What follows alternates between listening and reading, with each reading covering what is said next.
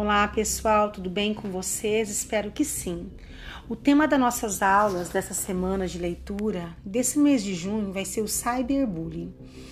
Então vamos lá, gente. O que é o cyberbullying? É um tipo de violência eletrônica do bullying, onde as agressões se dão através da internet ou de outras tecnologias relacionadas. Praticar cyberbullying significa usar o espaço virtual para intimidar e hostilizar uma pessoa, colega de escola, professores ou mesmo desconhecidos. Como? Difamando, insultando ou atacando covardemente. A maioria dos casos de cyberbullying rompem os limites do que consideramos lícito, algo legal, e facilmente se enquadra nos tipos penais.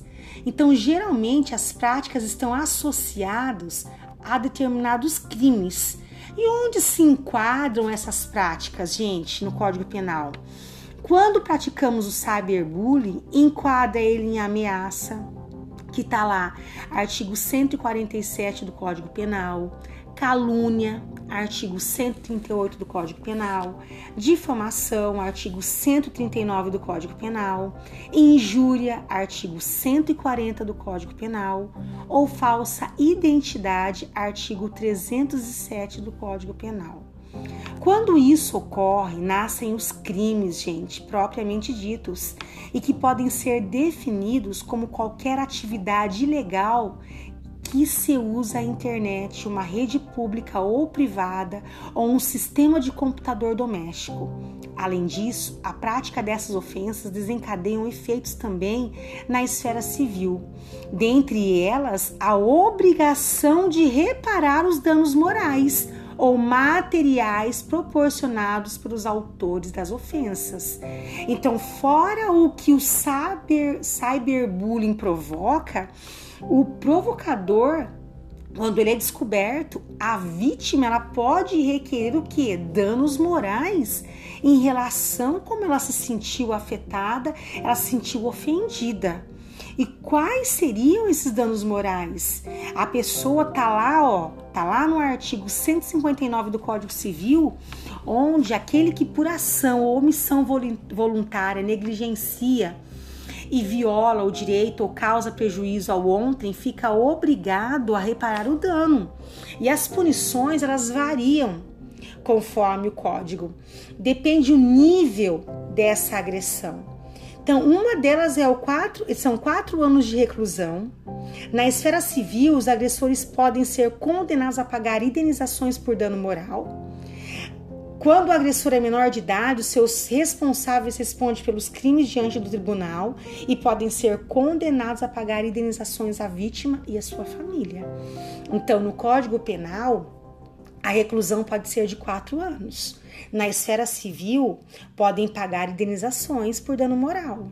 Ou também, pela, pelo Código Civil, pode o menor, o responsável responder pelo menor, pagando indenizações para a vítima e para a família. Então, pessoal, essa prática do cyberbullying ela enquadra como crime. Muitas vezes a pessoa que pratica ela começa com uma brincadeira e aquilo toma uma proporção tão grande que nem ela mesma imagina. Então, por isso que antes de compartilharmos alguma coisa, antes de, é, de sermos o que? Conivente a isso, temos que saber que temos as nossas responsabilidades também, que estaremos contribuindo, contribuindo para denegrir a imagem de alguém. As vítimas, elas podem ajudar e muito na descoberta do agressor, tomando medidas simples como imprimir imediatamente as páginas onde constam as agressões, identificar as comunidades que são criadas com o intuito de denegrir a imagem da vítima. Enfim, a vítima ela pode buscar qualquer prova para tentar se ajudar e entrar aí com danos morais contra o agressor e assim por diante.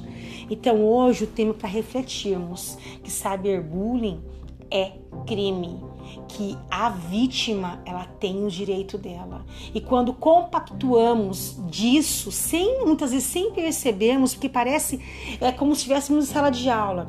O colega começou com uma piadinha, você também começa e aquilo vira uma piada, começa a virar um apelido e tem uma proporção enorme em sala de aula que vira o bullying.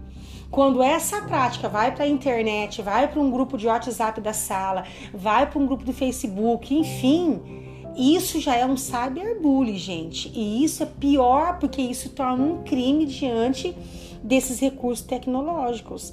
E ficam provas aí, né? Porque cada print que um dá, cada um que compartilha, um fala para mãe, um fala para o tio e assim por diante.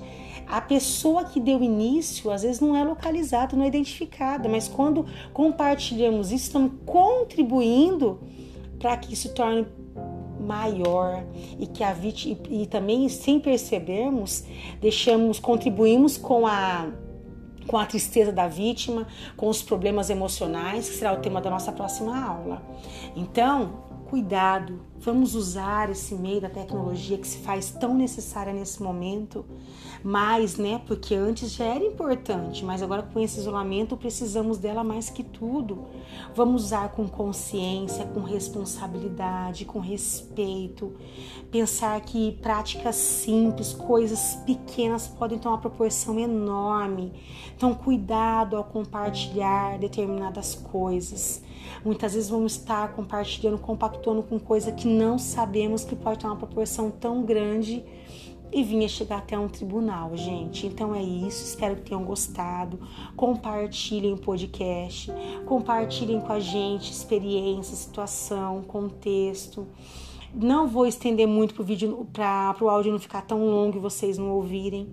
Então hoje foi a definição do cyberbullying as punições, que isso se enquadra como algo ilegal. Na próxima aula teremos o mesmo tema, mas dentro de um outro segmento dentro desse assunto. Espero que vocês tenham gostado. Até semana que vem, pessoal.